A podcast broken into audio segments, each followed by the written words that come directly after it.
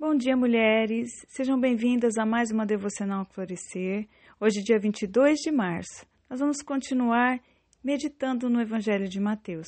Hoje, no capítulo 4, do versículo 1 ao 11, que fala sobre a tentação de Jesus. Os versículos 1 e 2 dizem assim: Então, Jesus foi levado pelo Espírito ao deserto para ser tentado pelo diabo.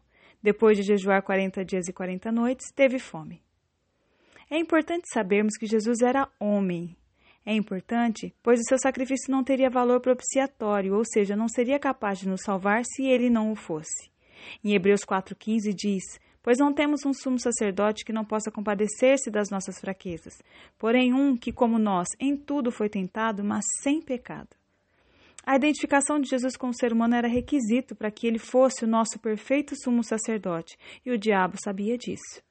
Satanás apelou para as três coisas tentadoras comuns para o ser humano: Impulsos físicos, uma vez que Jesus tinha fome. Apelou para o orgulho, quando ele diz: Se és o filho de Deus. E apelou para as riquezas, quando ele diz: Tudo isso te darei. Ele sabia que se Jesus sucumbisse às suas tentações, o plano de salvação estaria arruinado.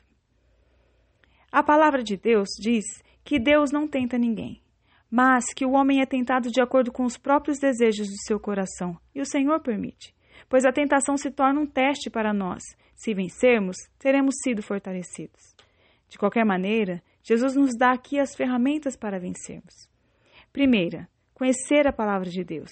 Satanás não foi vencido senão por meio das Escrituras. Ela é poderosa. Segunda, saber quem nós somos em Deus.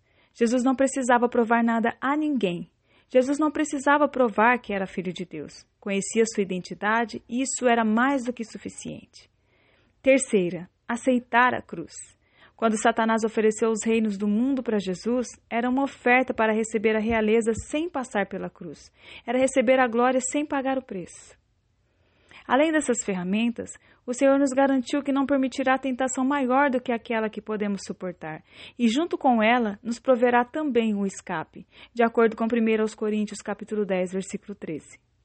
Nós somos vencedores, porque o Senhor Jesus venceu em tudo, inclusive as tentações, para que nós pudéssemos ter uma vida santa e reta diante de Deus, uma vida que verdadeiramente o agrade. Leia o texto todo e medite sobre todas as vitórias que o Senhor Jesus conquistou para nós. Deus abençoe você um excelente dia, em nome de Jesus.